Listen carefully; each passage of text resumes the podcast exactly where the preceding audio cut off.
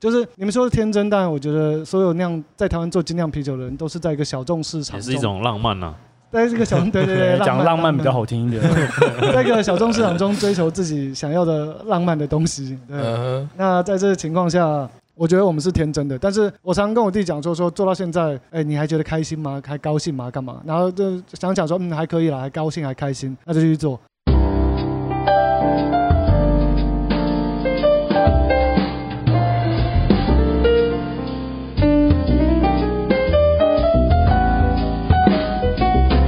欢迎来到有时候小酒馆，我是每天都必须要喝一杯的比尔熊，我是 Terry。哎，Terry，我们今天好像有个重要任务，嗯，是什么任务？就是我们今天有大来宾来。大来宾吗？对，是怎么认识这个大来宾的？这个大来宾说来真的神奇，就是去年大概也约莫是这个时候，然后呢，我参加人生第一场商业邀约，就是平常做节目做了一年，然后都没人理我。来做了一年之后，终于有一个私讯给我讲说：“哎，我们有一个开幕庆的活动，你要不要过来？”然后是有鬼的开幕吗？哎，对，就是现在最夯的那个有鬼。可是我们今天不是要介绍有鬼，是那是那是 L 十三精酿啤酒哦，L 十三。你知道那时候的 L 十三啊，不叫 L 十三，他们叫叫什么？菲力，菲力。对，真的吗？不是一开始叫 L 十三吗？我觉得那是一个，就是一个勾心。斗角的一个历程，我们等下就请当事人来告诉我们这眼镜是怎样。好，哎，我哎，Terry，你什么时候认识他们的？我其实是更之前，他们那时候出蜂蜜跟蜂蜜酒化的时候，如果跟他们 order，就是那时候因为我刚开始做也是没有 什么理我，所以找大厂商人就不会屌你，想说找支持一下台湾比较小的一些新的精酿，然后来跟大家分享。哦，原来是这样。然后我是在那个就是有鬼的那个场子，嗯，然后我们那天就是第一次就是就是去到实体的活动，然后跟很多就是算是啤酒同好见到面嘛，然后我们除了喝有鬼啤酒，我们就在那边街访一些路人，然后想说，哎，可以弄一下跟哈哈台一样的感觉，嗯哼，就有一个人一直就在我们的画面那附近晃来晃去，我回去发现剪接的时候，我刚开始的第一幕他就出现，就出现了，对对对对对，因为他那边的包包蛮蛮明显，结果后来他就是我们就。就就邀请他来上节目，他其实就是想上节目，对我我是这么觉得，所以我们就邀请他来上节目。那我们就欢迎我们今天的来宾 L 十三的。哎，大家好，我是 L 十三的哥哥 Philip。哎，大家好，我是 L 十三的弟弟，我叫 Ker。啊，哎，你们好。哎，我就是那天在现场晃来晃去，在镜头前面等待上镜的对，大家都说。戏棚下站久了，机会就是我的。那我今天在戏棚前面、镜头前面晃来晃去，哎，今天终于被我等到这个机会，又可以来上那个有时候小酒馆了。哎，说到“又”这个字，你知道他已经是荣获我们节目最多节目、最上最多次节目的一个酒厂。啊，对，我很高兴的啊，因为就是我们是一个亲切的厂商，我们对那个。对，就是有同号的，有同号的那个伙伴们都是呃，希望可以再多聊聊，一起喝酒这样。那其实今天这样子加上这一集，是我们第三次来这边跟大家聊天，跟两位喝酒，大家觉得嗯，真的是很有趣，酿的要比喝的多啊，酿的要比喝的多，真的真的。哎，我们上次见面应该是几个月前了？哦，大概是我记得是我们今年四月初，对吧？哦，对，那时候你们就有。新产品桂花的时候是是是，今天像那个我们当时桂花 IPA 刚酿好，他办了一个呃发表会，那就邀请了就是同样爱喝精酿的朋友们一起参加。对，我觉得那一场也让我突然认识很多人。我觉得，我觉得我现在能在精酿这个圈子混哦，都是因为有 L 十三。呃，没有啊，那个我们能想到酿出新的酒，也都是因为有时候小酒馆给我们的鼓励。一定要这样互相捧捧捧捧一阵的，捧捧成这样真的是。没有看到我们两个一阵尴尬，只好开始喝酒。大家喝一下，今天喝的酒。哎，我们刚才有讲到一个，就是一个渊源嘛，就是为什么 L 十三前期叫做菲力精酿。哦，其实哦，你听到的已经是第二期的部分，真假？那第一期是什么？这边要讲一个，就是 前期可以说是黑历史的部分。最早最早，我刚开始做的时候，我那个，哎，好，今天就开诚布公跟大家讲，最早的时候我叫做飞地的精酿营地，营地就是那个 camping 的营地，因为当时我很喜欢露营，然后就露营的时候，大家露营其实就在野外吃饭跟喝酒，那我的话喝酒比例占比较高一些啦，那所以我就想说，哎，那不然我还买一些精酿啤酒上山去喝。然后喝一喝就变成露营的时候再喝精酿啤酒，然后喝到最后，我朋友们战力比较弱啦，所以就剩了一些酒这样子，哦，就哎不卖一卖好了，然后我就开始找一些朋友来卖，对，都是找朋友喝酒，找朋友卖酒这种概念，然后到了 到了后来中后期。就是哎，不要说，应该说转变的前期，那时候我开始找我弟进来，然后就是整个把我们产品的一些配方化啊，还有一些规格等等的都比较数据化，不然前期真的是乱弄一通啦。对，那时候就是我们刚开始规划蜂蜜拉格，就第一支酒的时候，所以那时候最一开始还是从菲力的精酿营地改成菲力精酿啤酒。哦，哎，那所以在营地的阶段就有。自酿了吗？呃，营地的阶段，呃，严格来说是有的，就是我们用呃蜂蜜啤酒去做，但当时的酒标实在是呃比较特色。我我看过第一表特色酒标，对，说黑历史酒标。更早说自酿的话是在家里就有做了，对不对？那那黑历史应该已经进到第二段，就是菲力精酿啤酒那一段。对，比尔熊跟 Terry 认识我们的时候已经是第二个阶段了。那到今年我们终于成功的证明化，我们现在叫做帮我们上字幕哦。阿路米十三，哎，没本现在没有在上字幕，这是 podcast。好，不不是 YouTube 也会上吗？好，我们 title 要写，我们现在叫阿路米十三精酿啤酒。阿路米十三就是铝，对对对，嗯，这之前有跟呃比尔熊的节目中就有讲过。对，详细的那个大家可以回去看之前的影片啊，在 YouTube 上面有，我再把链接，我再把链接贴给大家。这样。哎，那好奇的是说，你们为什么会走上自酿啤酒这一个这一条路？嗯，喝酒就买就好了，我觉得那样超麻烦哦。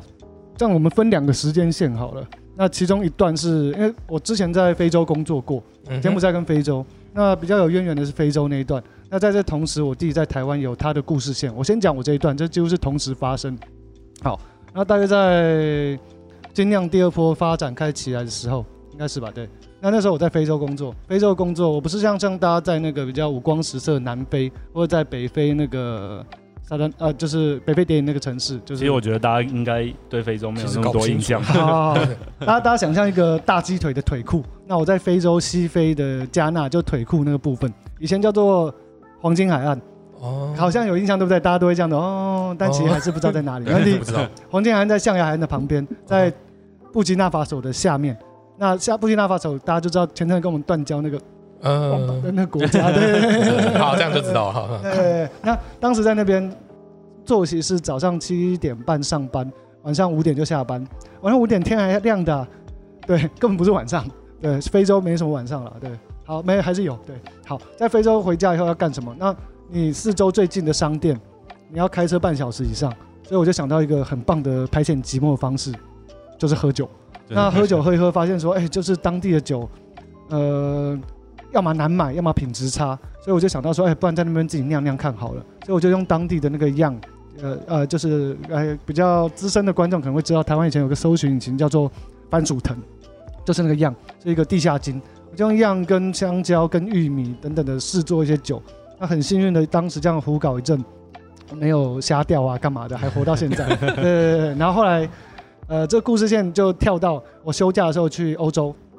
然后喝到欧洲哦千奇百怪的精酿啤酒，就觉得非常丰富。呃，然后这个同时呢，我弟在台湾做的事情也请他讲一下。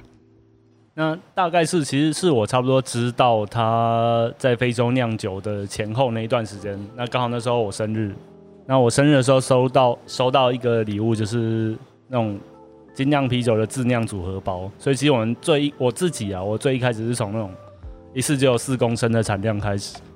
嗯，那。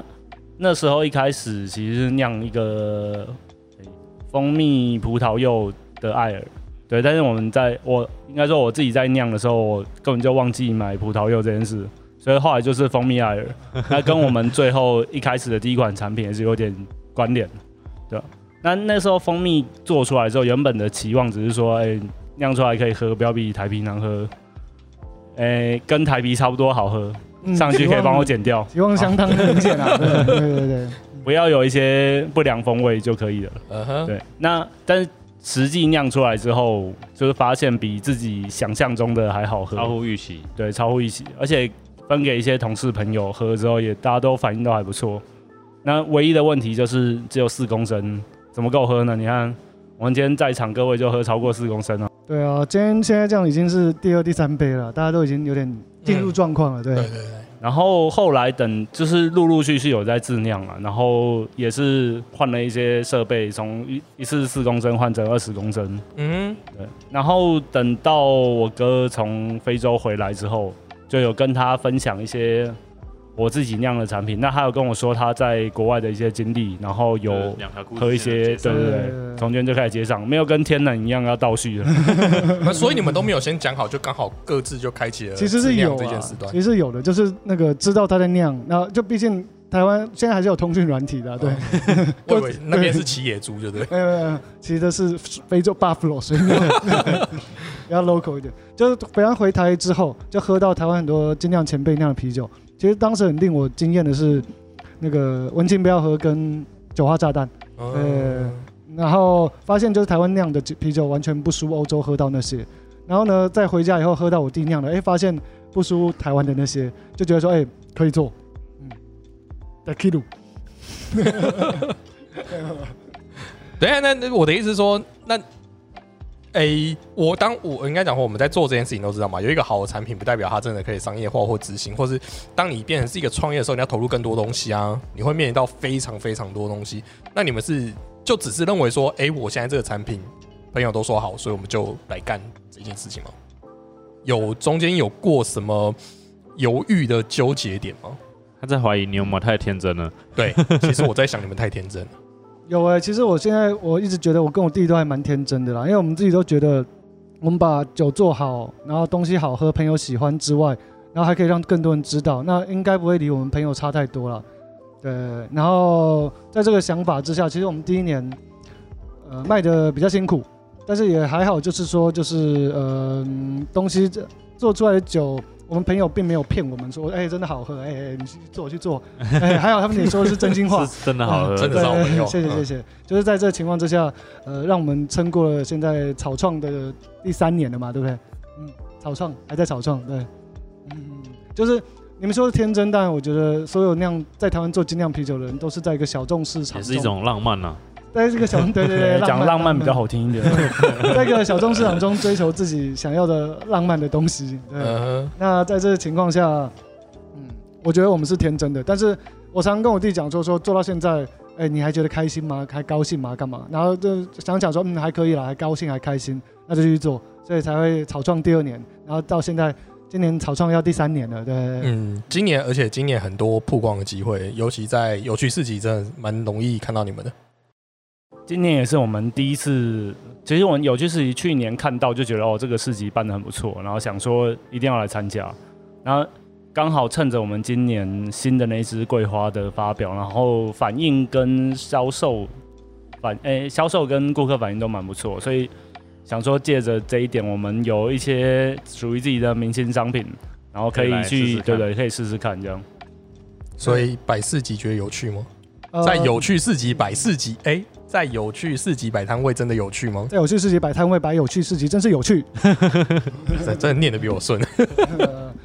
我我还以为只是说，这之前在有趣市集喝挂太多次，不想喝挂，所以决定来自己摆摊。对，其实 摆摊照样喝挂。今年今年没摆摊的场次，我都还是喝挂。对，所以有摆摊就不会喝挂。有摆摊就是要算钱啊，要收钱那种，比较没办法喝挂。没办法，就是我们有那个职业压力了，对。没有，下次可能开始请修 girl 的时候就可以喝挂了。请修 girl，那应该要修 girl 喝。大家想看谁喝挂了？那我说真的，在有趣事情，我们得到经验就是，就是嗯，在今年刚好就呃。两位有参加，就是我们的呃桂花发表会的那一次活动，其实其实帮我们累积了不少就是正面的评价跟网络的声量。那我也觉得说，哎，我弟能发出这这做出这款酒，真的是还不错。那呃，关于我们酿酒的话，等下可能会看有点提到了。对，那在这状况之下，就是有些市集的摊位也同意容许让我们有这机会进去摆摊。摆摊同时，我们当然也是呃跟更多的朋友介绍到我们的啤酒，因为有些人可能平常是。会逛市集不会进精酿店家的这种人，平常就比较少接触到我们。那摆摊过程中，呃，认识新朋友，那跟邻近的摊位、跟酒商们都有更多的接触。我觉得这都是蛮好、不错的经验。而且同时，我们也可以跟别人说，呃，有趣吃酒，我们跟台虎一起摆摊，把台虎搬搬出来就就赢了这样。哦，哎，哎，所以在市集有遇到什么真的很有趣的客人吗？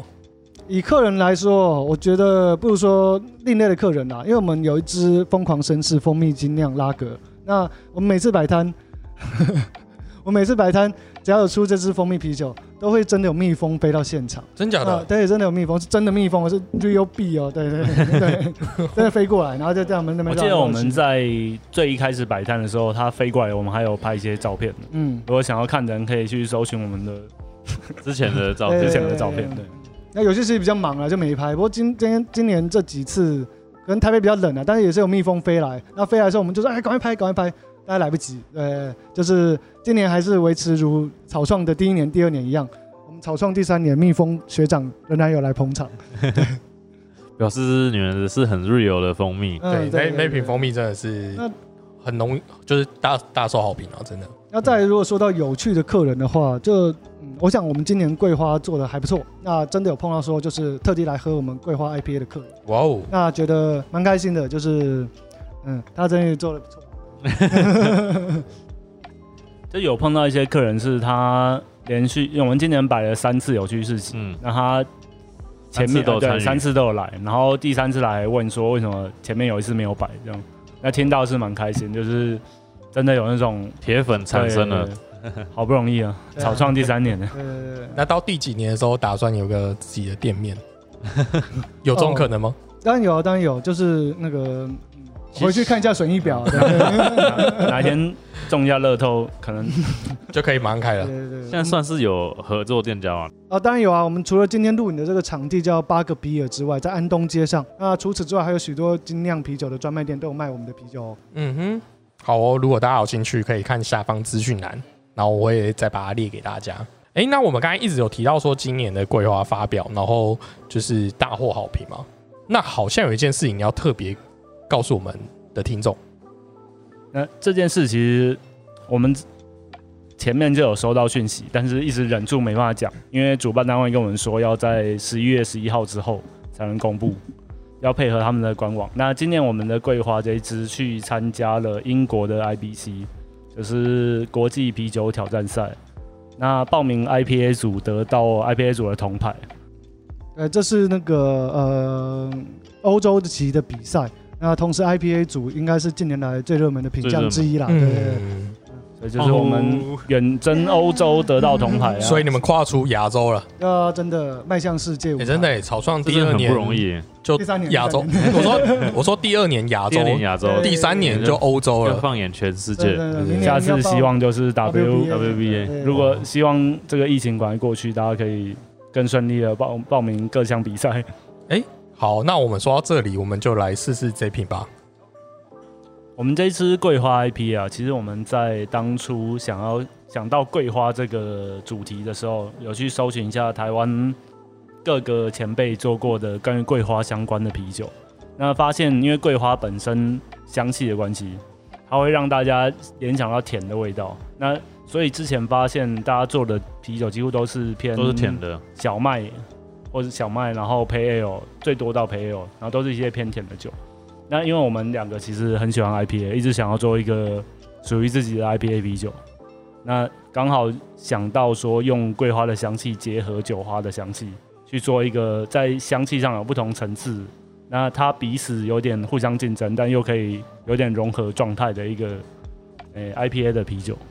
嗯，然后那个桂花英文是那个 Sweet Osmanthus，那呃酒花的香味跟味香味是多元的，但是尝起来是苦的。所以，我们希望是在前段用桂花香甜的气味骗过对大家的嗅觉，那在后续尝到入喉的感觉却是啤酒花的苦味，但是桂花的香甜的嗅觉又会抵消掉啤酒花的苦味，做成一种冲突感觉的 IPA 这样子。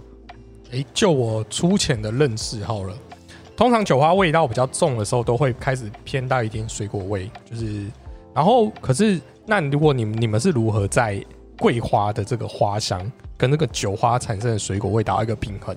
那我先说，因为我刚才拿起来闻的时候啊，其实我闻不到那种酒花很重的 IPA 的那种水果味，真的是很香很香的桂花。然后我喝下去的时候，的确就是它也不会有给我那种很像我们之前 Stone 那种就是芬达汽水的感觉，其实就真的很很清澈。嗯，对我来讲它是清澈的 IPA，对，然后有蛮足的桂花香。然后我就觉得说，哎，你们如何在这个酒花跟这个桂花上面去做一个平衡跟拉扯？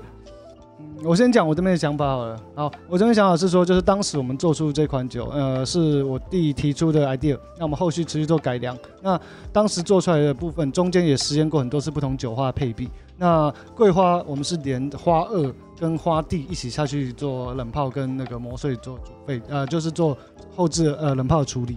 那呃，如果随着时间的变化，桂花的花香会不同的变变呃变化。那如果刚刚你说到说，呃，那些水果香没有喝到话，等到酒稍微回温一下，你可以再稍微闻闻看，会有不同的味道出来。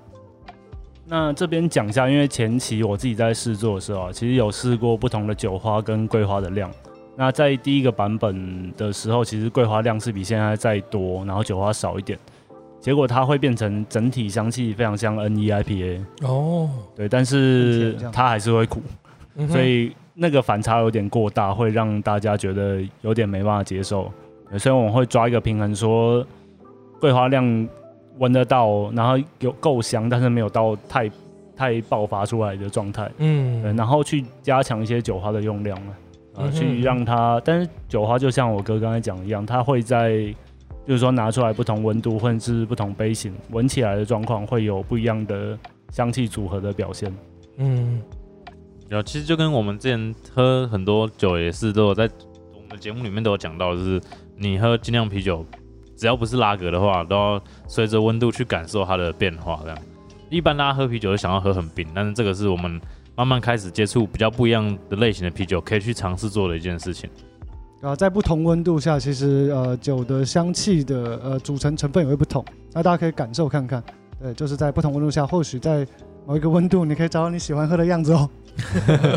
这个有另外想补充一下，因为我们这一支桂花 IPA，它的名称叫做桂花狂想曲。那大家都知道，就是我们要卖一个商品的时候，它除了当然产品本身是要好的、好喝，那之外，它的包装跟它的一些故事需要有一些由来。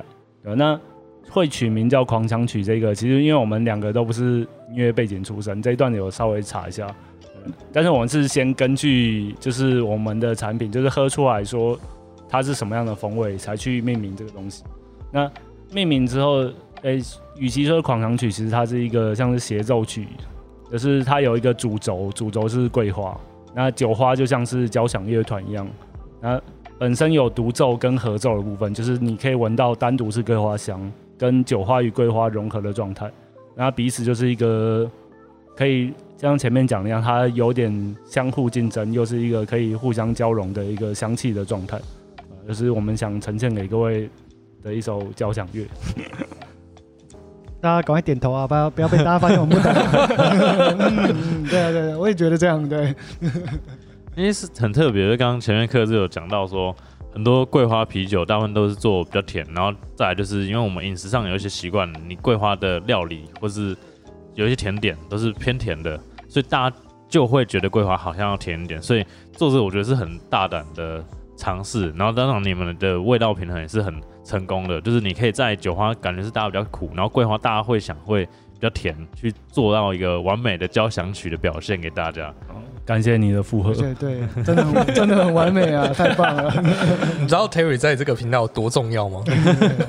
他负责让我们这些受访者就是信心建立的部分，没有支持在地尽量，这这是很重要。就是我们知道啤酒前面也都有跟大家讲到，我们节目都有讲说，啤酒是一定要很新鲜的，大部分啤酒，少数有成年的啤酒，我们后续会陆续跟大家介绍到。但是我要新鲜喝的啤酒的话，最好的方式就是你喝在地的啤酒，所以我们要支持在地的，尽量不是说只有爱台湾或是其他的东西，是你可以吃到最新鲜的、最好喝的啤酒的呈现，这样。嗯，对啊，对啊，这也是我们想做的。像我们的啤酒，一方面大部分想要做的用料，像辅料、辅料部分，蜂蜜啊、洛神花，然后桂花，我们都尽量找台湾的供应商来做。对。哎，我们刚才真的就是除了 Terry 复合王，我真的觉得这一瓶也不错。然后加上今年又获得了欧洲的肯定嘛，那当初怎么会有这个桂花的发想？也就是说，像你们这样这么精简的人力团队，如何去发展出你们要开发什么样的口味的啤酒？这样对，然后再是说，哎，你们人数这么少，那这你们要在要在这个制作途中变成商品化之前。到底要灌到多少啤酒？嗯，好，我就讲一下我们前期研发的状况好了。其实我们是，我跟我弟就是都有自酿背景出身啊，我们就可以说自己先酿自己想要做的东西。那在自己想要做的东西时候，老实说，在桂花同期的时候，我做的时候那时候是苹果酒。那我相信也，我周遭很多朋友都有苹喝到我那时候酿的苹果酒，有简单的从去到苹果汁，有苹果原汁，有苹果泥，那有苹果原地做的各种苹果酒，然后又配上不同酵母，然后这样夹起来各种的搭配，少说也有十几种啦。呃，那不过很可惜，最后都没有上市啊。对对对。那大概去年从十月之前开始做找原料，也感谢很多朋友帮忙。不过最后没有上市，没有啊。然后你好像觉得很惋惜。没有没有，但是说真的，就是跟那时候的苹果酒有些也是蛮不错的？呃，但是想到苹果派，苹果，好了，谢谢谢谢。说明之后有机会再出来。呃，我们再看看。不过 以去年的状况，我老实说，我酿了那么多苹果酒，绝对嗯，我今年我们今年可能就是要做苹果酒新款。我说的是二零二零的，对。那可能觉得说真的要做苹果酒的时候，我喝到一个东西，让我不得不放弃我的苹果酒啊。这时候就接上我弟这边的故事线。最一开始其实是还没有实际酿成酒之前，去研究桂花这个原料的特性，会用不同的时间去煮它，什么时候会出现香味，什么时候会苦味，再多的时候会出现一些草本的涩味啊。那后来会去找说各种啤酒花怎么跟桂花搭配。前前后后从发想到我们实际的量产，大概过了半年左右。那中间可能有一些前期，可能四公升、十公升到二十公升。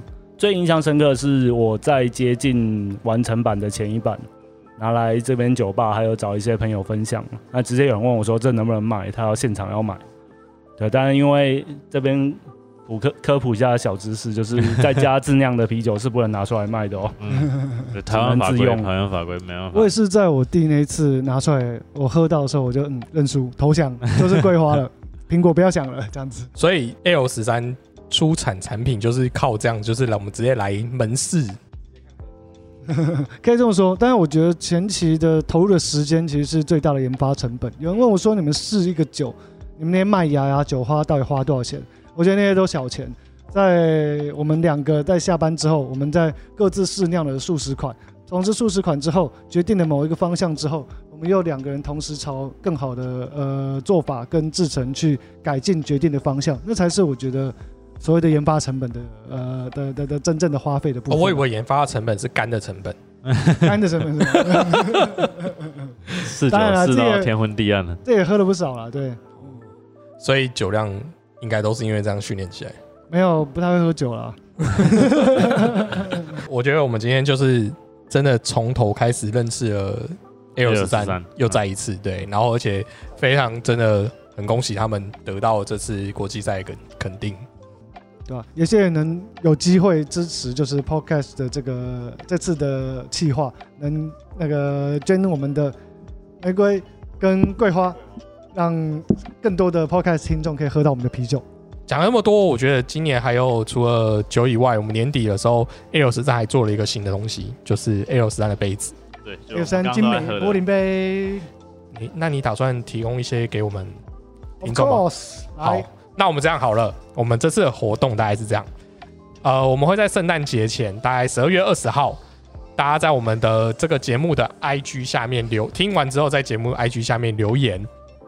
那请留出 at L 十三精酿啤酒，然后说跟大家许愿说你想要喝什么酒，请 L 十三帮我酿。对，嗯，对，然后我们就会抽出一个。嗯，好，那在一个我们会尽量符合大家的需求。